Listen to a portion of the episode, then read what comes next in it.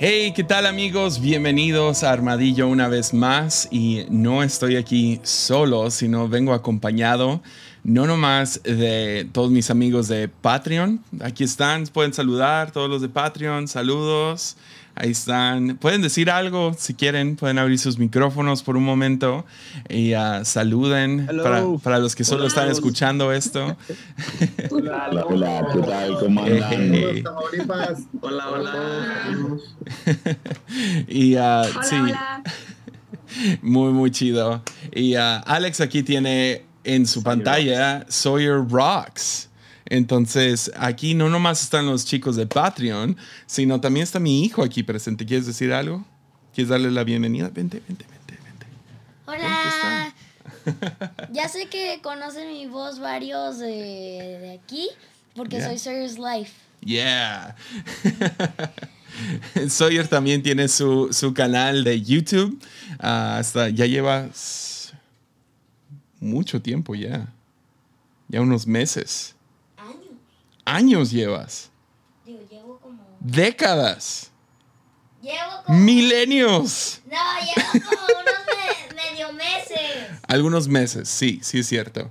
Entonces sí, si lo quieren encontrar, se llama Sawyer's Life. Yo cada, cada lunes estoy compartiendo su, su episodio ahí en Instagram.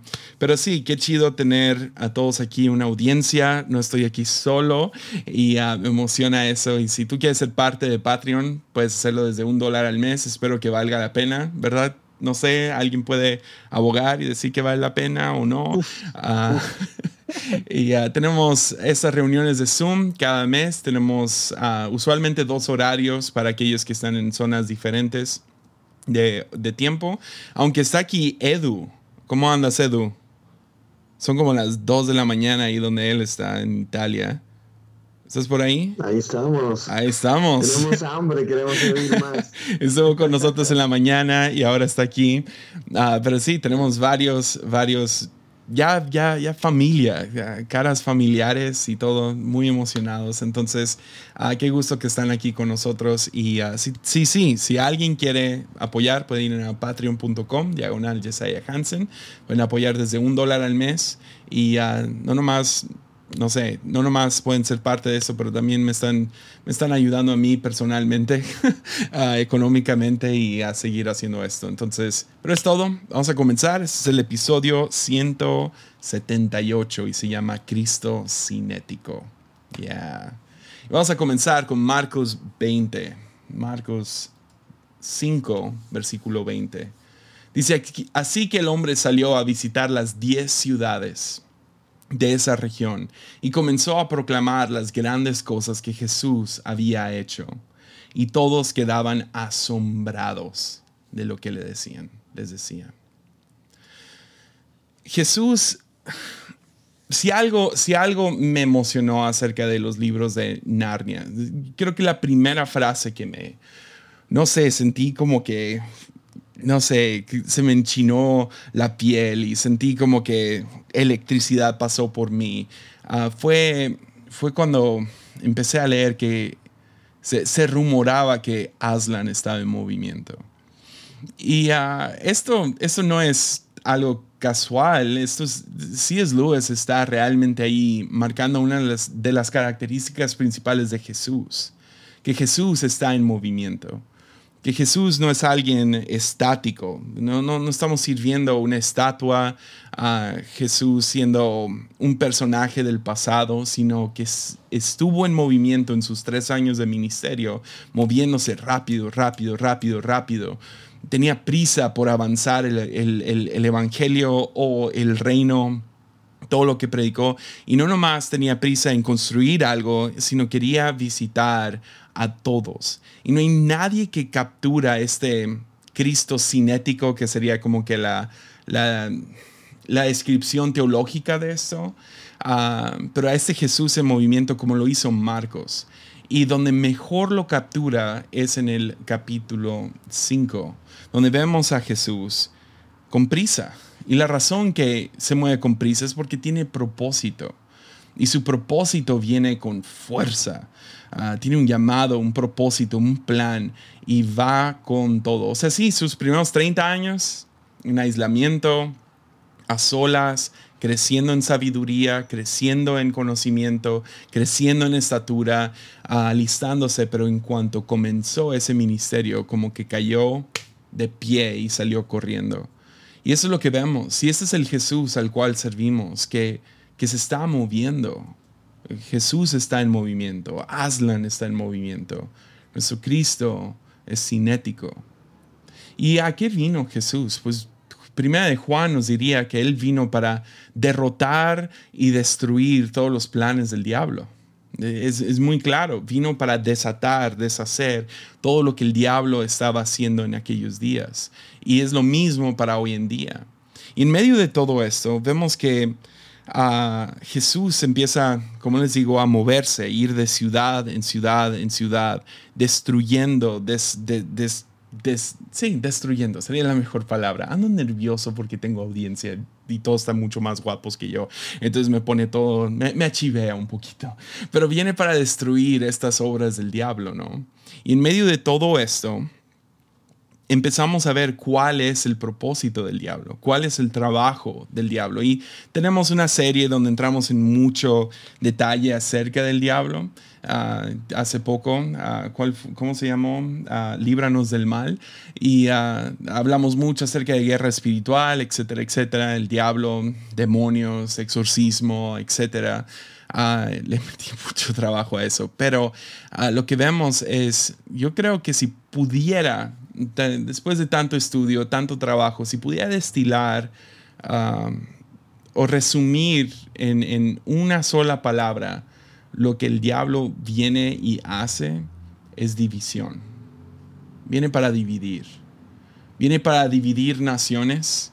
Viene para dividir ciudades, viene para dividir raza, viene para dividir género, viene para dividirte a ti, viene a dividirnos, de, dividir prójimo con prójimo y viene a dividirnos a nosotros mismos y tener, al parecer, múltiples personalidades, múltiples ah, metas, diferentes rumbos a los que vamos y en cuanto cuando Él tiene esta división, ya sea de naciones o de alma, ah, empieza a cumplir con su propósito. Entonces, ¿qué está haciendo Jesús? Está reuniendo estas partes y trayendo unidad, no nomás en la sociedad, no nomás un reino que incluye, que dice que todos pueden venir a su mesa, que dice que todos son bienvenidos a, a estar con Él, que cuando le preguntan cuál es el mandamiento más alto, dice es adorar al Señor, pero en igual de importante es amarás a tu prójimo. Y cuando le preguntan, pues, ¿quién es tu prójimo? Él se va hasta el extremo de decir que tu prójimo es tu enemigo. O sea, este, Dios, este Jesús que quiere no nomás unir a la raza humana, también quiere unirnos personalmente. Porque esa es la división que vemos, ¿no? Empieza en lo personal, pero se va a lo social, se va a la sociedad en sí. Entonces Jesús está con, tiene prisa, está en movimiento, va de aldea en aldea, de ciudad en ciudad. Y en una ocasión está, está sanando enfermos, está predicando sermones, está exorcizando demonios, cuando de repente nomás se mueve, nomás se va de donde va, de donde está y dice, vayamos al otro lado del lago. Y esto, esto es un poco raro porque del otro lado están las ciudades gentiles, son las 10 ciudades gentiles cerca de, del pueblo de Israel. Y, ah, y dice, vamos al otro lado. Y ah, cuando va al otro lado, en cuanto llegan a ese otro lado, que pues siempre hay otro lado, ¿no? Siempre hay el otro lado de las villas, el otro lado de la ciudad, el otro lado del auditorio, el otro lado del cuarto. Siempre hay otro lado y Jesús dice, vamos al otro lado. Y se topa con un pobre hombre. Y les mentiría si dijera que, nunca he soñado con este hombre, porque he pensado en este pobre hombre mucho tiempo. Una de mis primeras predicaciones ah, de pastor de jóvenes fue acerca de este hombre y desde la fecha he tenido muchas preguntas acerca de él. Este hombre, ah, nos dice la Biblia, nos dice Marcos, que pues vivía en el cementerio, completamente abrumado por demonios, completamente aislado de la sociedad, desnudo, se está cortando y ah, se encuentra con un hombre que está literal en la al filo de perder su humanidad. Y la pregunta que me he hecho en el pasado, y a lo mejor podríamos, no sé, hacer un ejercicio de imaginación por un momento, es, ¿cómo llegó a estar así? No sé, sí podríamos decir, ah, jugó la Ouija a los, a los 12 o vio la película de Chucky. No sé, no creo que fue algo tan así. Bien y sí, se metió a la brujería o el ocultismo, algo por el estilo, pero usualmente ya estando en el ministerio por mucho tiempo, Ah, lo que ves es, usualmente gente llega a ese punto de, estar poseído por algo más, uh, resultado de algún trauma. Cuando Jesús le pregunta cuál es tu nombre, ah, le contestan los demonios que tiene dentro, ¿no? Y, la, la, respuesta es legión porque somos muchos. Y esa respuesta, legión, es un término militar. Es más o menos unos, ah, unos cientos de soldados. Y cuando contesta Legión, a mí me hace pensar, a lo mejor es, es un hombre que vivió un trauma en la guerra. Un hombre que vio muerte cara a cara, que vio el terror de guerra. O si me voy a la experiencia trabajando en el ministerio, también a veces la mayoría del tiempo gente que queda en este tipo de condiciones por algún trauma de algún tipo de abuso sexual, ya sea de, niño o algún tipo de abuso verbal, físico. ¿Cómo llegó a estar así? La Biblia lo describe como un, como un hombre lleno de demonios. Y, y cuando hablo acerca de demonios, que,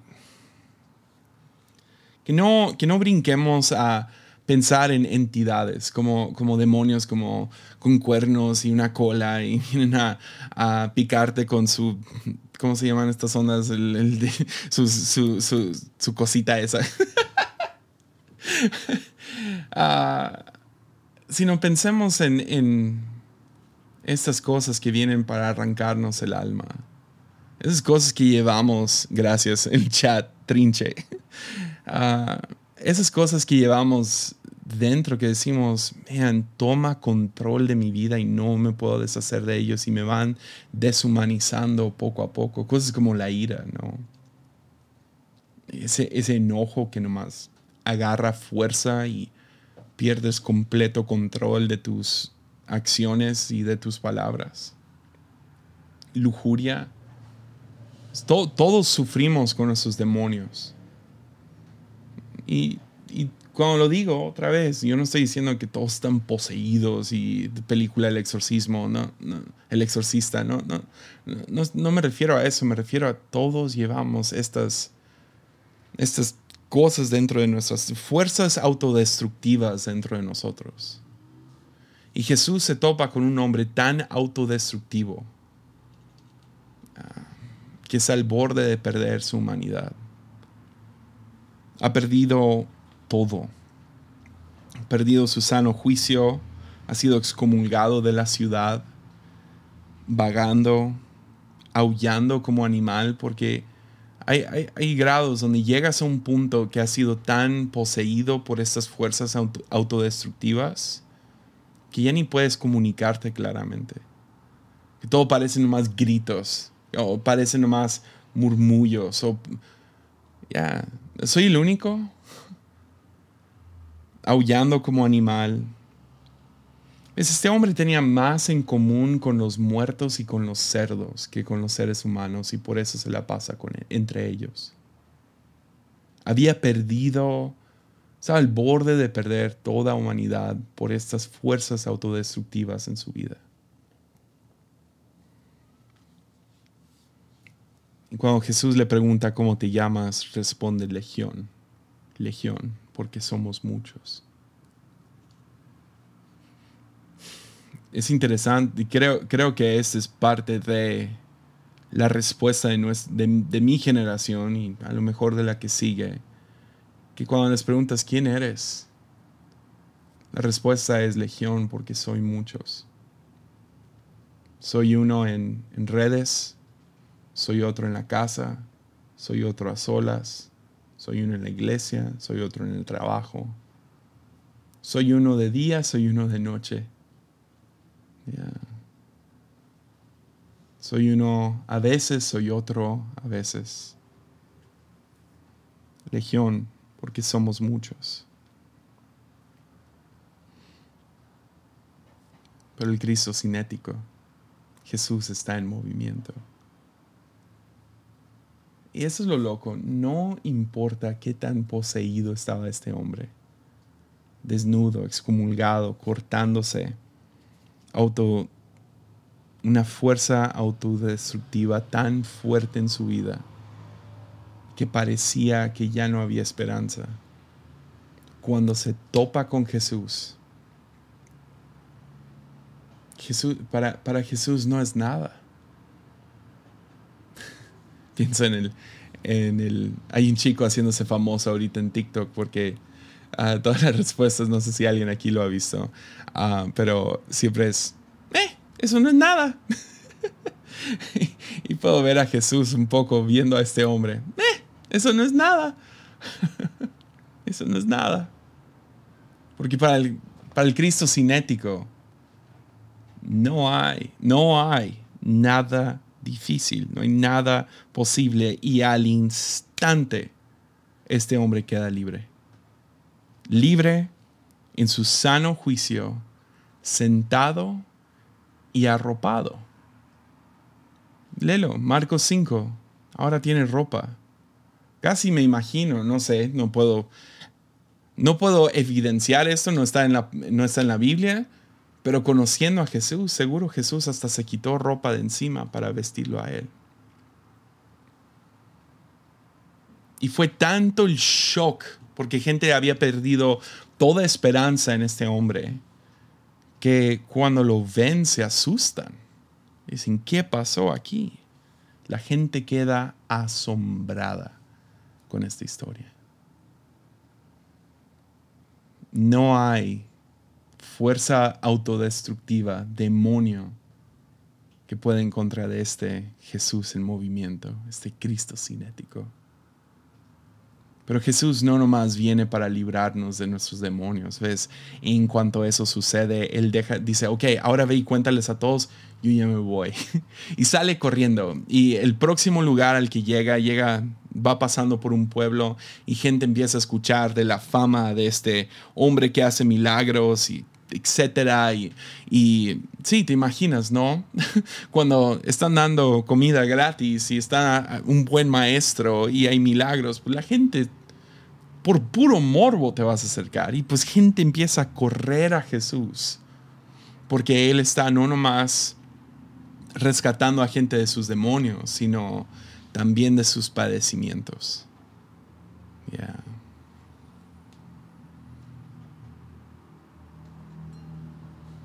De sus padecimientos. Perdonen, tengo que avisar cuando en el audio. de sus padecimientos. Y cuando me refiero a padecimientos, tengo que leerlo. Porque todos sufrimos con nuestras posesiones y todos sufrimos con nuestros, nuestros padecimientos. Y a lo que me refiero con padecimiento es esas heridas, eh, son esas heridas internas que causan hemorragias de sufrimiento vergonzoso. Sufrimiento vergonzoso. Cuando está ahí, entre la multitud, de repente siente Jesús que sale de él poder. Y justo después Marcos nos empieza a explicar, pues había una mujer que sufre desde hace 12 años. Sufre de una hemorragia ah, bastante vergonzosa. Sufre, sufre sí, de esta hemorragia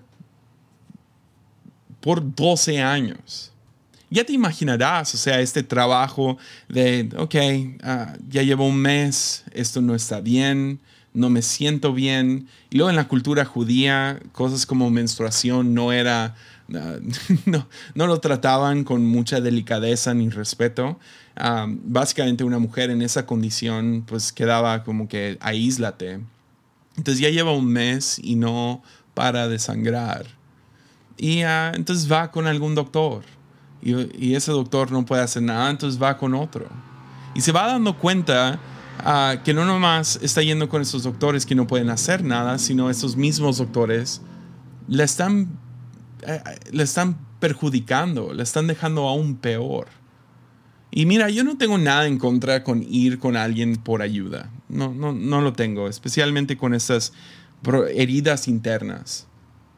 Pero hay algunas heridas que ningún psicólogo, que ningún consejero profesional va a poder ayudar. Y si sigues yendo y terminas más y más lastimado, a lo mejor es hora de reevaluarlo. Y eso es lo que pasó con esta mujer. Con cada doctor, yo no creo que ninguno de los doctores tenía mal, no sé, eran malos y estaban tratando de nomás sacarle dinero y aprovechándose de su situación. Genuinamente creo que querían ayudar, pero no podían. Era, estaba por encima de su capacidad. Y termina pues perdiendo a la gente alrededor de ella. Ningún doctor la ha podido ayudar y poco a poco va, no sé, sus hemorragias de, de sangre, pero también de dinero, también de relaciones y también de ah, lo religioso. Para una mujer judía, eso también se perdía por esta misma enfermedad. Y todos padecemos de algo vergonzoso, algo que sentimos si tan solo pudiera ponerle, detener esto en mi vida. Para algunos es algún tipo de asunto sexual. La primera que vino a mi cabeza cuando empecé a pensar con e, de esto, porque yo por años sufrí con eso, con una hemorragia interna de sufrimiento vergonzoso, que no podía compartir con nadie que si, que si alguien sabía me iban a excomungar, que no, me iban a hablar y, y realmente cada vez que, que, iba con alguien y buscaba consejo, no, ah, sí, tenía sentido, dos más dos igual a cuatro, ¿no? Borra pues estas apps y desastre de la compu y no veas tele a tal hora, pero termina, terminaba peor que como había comenzado, que cuando llegué por esa ayuda. Todos tenemos nuestros padecimientos. A lo mejor es algún asunto sexual, a lo mejor es algún tipo de adicción, a lo mejor es algún problema mental, o es algo, tiene algo que ver con relaciones. Y sientes que cada vez, ok, finalmente hay esperanza, alguien me va a poder ayudar, y luego quedas en vergüenza de nuevo. Y esa es la vida de esta mujer, 12 años sufriendo algo vergonzoso, algo que no puede compartir con todo el mundo. Pero ella escucha de un hombre llamado Jesús, un hombre que, que, ha sanado a algunos enfermos de manera milagrosa. Le regresó la vista a un ciego, le regresó el, el oído al sordo. Se escuchaba por ahí que había levantado un muerto o dos, que había multiplicado comida. Entonces ella dice, a lo mejor sí voy. Pero ella, similar a muchos de nosotros, ella no quiere hacer un gran escándalo. Ella no quiere ser como Bartimeo que grita a lo lejos, Señor, hijo de David, y él está dispuesto a exponerse. Ella no es como, como la persona con la, con la mano torcida en, en, el templo, donde Jesús le dice, a ver, exponlo y sácalo en frente de todos. Ella, ella no quiere hacer ningún escándalo, entonces ella, ella dice, si tan solo me puedo acercar, es más, ni lo quiero interrumpir, no, no, no quiero que me vea, no quiero que me, o sea, pero, pero tengo que tocarlo de alguna manera. Es más, yo creo que si tan solo toco el borde de su manto, a lo mejor porque ves, ya, ya, ya, no quiero hacer un escándalo, yo no quiero que nadie sepa, no quiero poner demasiada esperanza en algo y, y, que alguien intente de nuevo y yo quede más lastimada de como cuando entré. Entonces voy a hacerlo aquí a la discreta. Y quién sabe cómo esta mujer llega entre una multitud y toca el borde del manto de Jesús. Yo estoy diciendo que no hizo un esfuerzo, nomás que lo hizo callado. Y al instante, ella escuchó de Jesús, la fe despertó en ella y discretamente toca a Jesús y al instante nos dice Marcos. Que ese es el tema, ¿no? Al instante. Al instante ella siente que todo se seca y todo se sana. Pero ves, Jesús ya estaba en movimiento hacia otro lugar. Ya iba en, dirección hacia otro lado. Y a donde iba era, pues había un hombre llamado Jairo.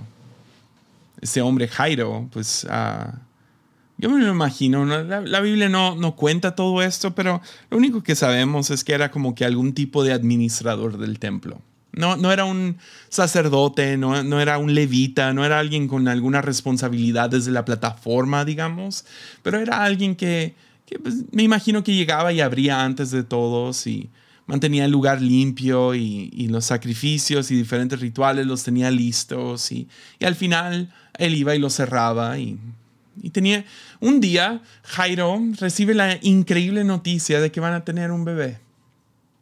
Y esta, ah, este, este bebé termina siendo una niña. Y, o sea, yo no, yo no tengo una hija, pero he visto a padres con hijas. O sea, son su tesoro.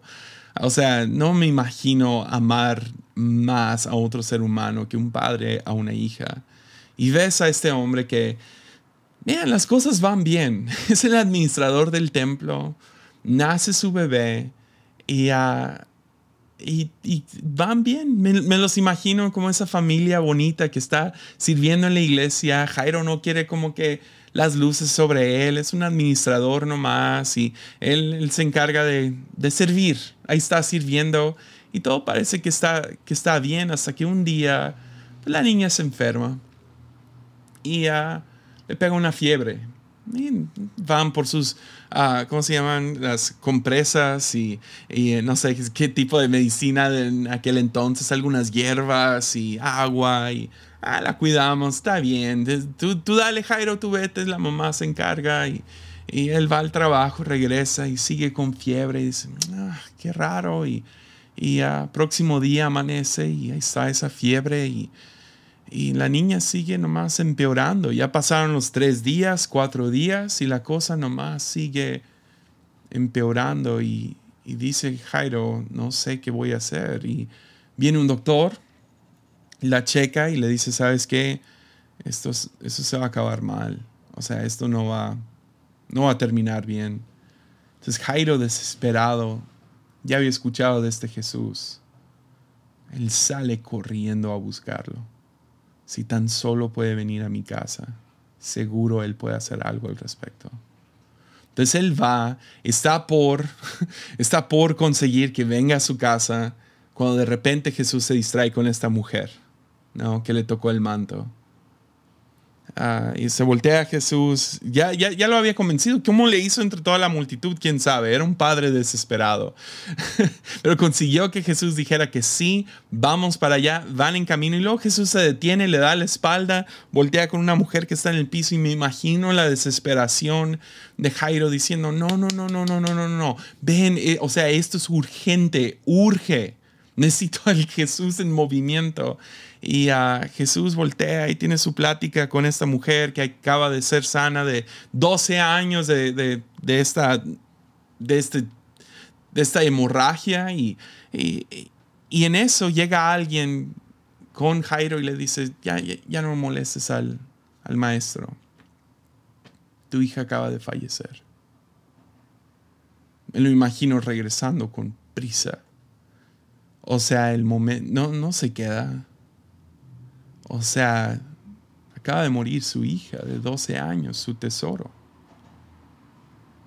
Pero Jesús se entera de la conmoción y voltea y le pregunta, ¿qué pasó? Y Jairo contesta, se murió mi hija, ya, ya no es necesario que vengas. Y Jesús le dice algo interesante, dice, no, no está muerta, está dormida. Ok, pues vamos a ver.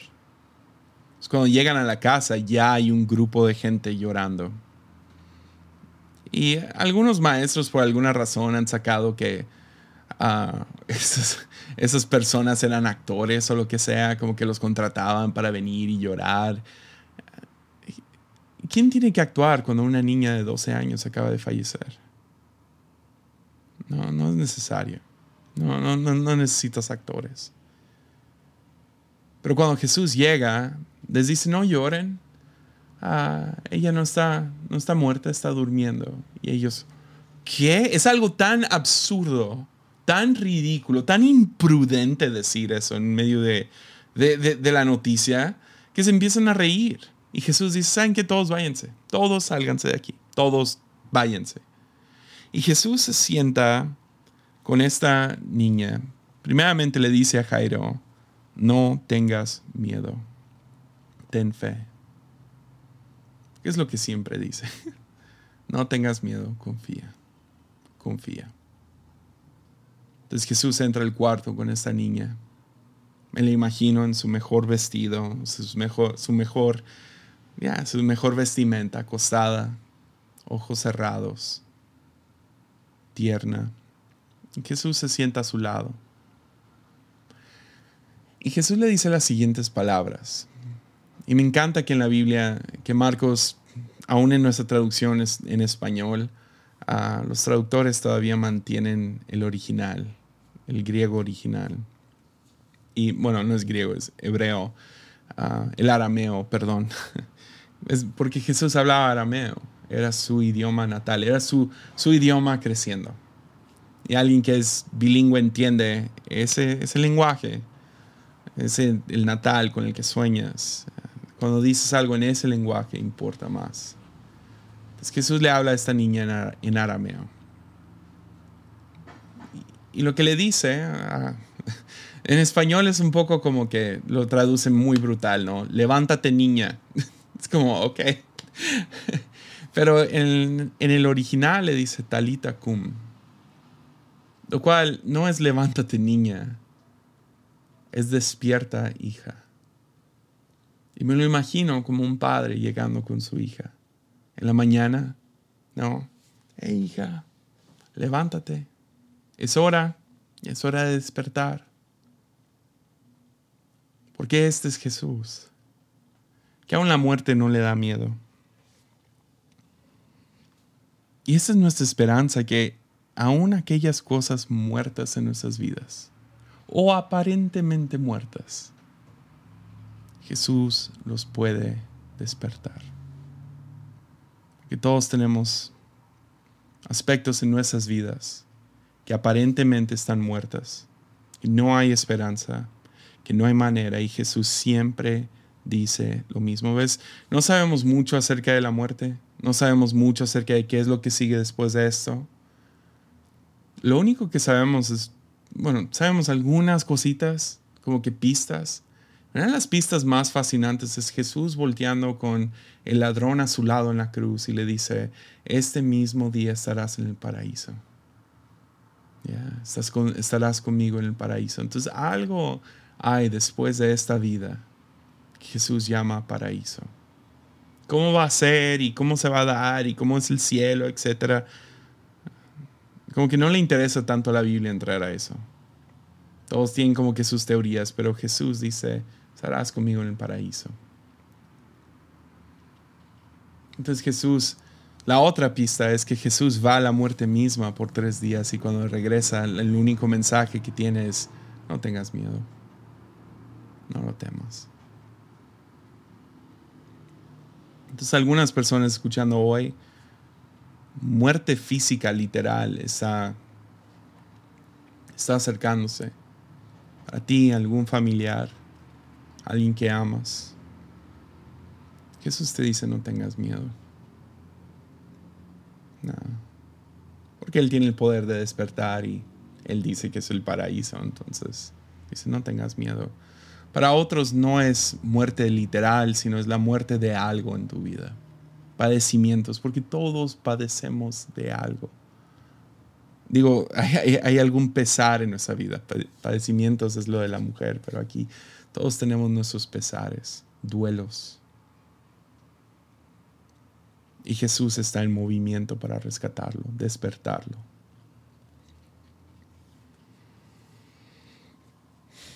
Entonces, lo único que quise hacer hoy, a decir hoy, es que Aslan está en movimiento, o Jesús está en movimiento. El Jesús que servimos es el Cristo cinético, el que no está como estatua, el que no está estático, sino se ha estado moviendo. Y va para rescatarnos de nuestras posesiones, de aquello que nos posee, estos, estos demonios, estas fuerzas autodestructivas que tenemos en nuestras vidas. Es cosas que todo el pueblo sabe, todos saben acerca de mi ira, todos saben acerca de mis broncas, de mi alcoholismo. Todos saben que yo no he podido mantener un trabajo. Todos saben que soy un fracaso. Jesús viene para librarte de eso. Viene para sanar esos pesares. Digo, esos padecimientos. Esas cosas vergonzosas de las cuales nadie sabe. Somos expertos para mantener el secreto y viene para despertar aquello que ha muerto y viene para aliviar esos pesares, esos duelos.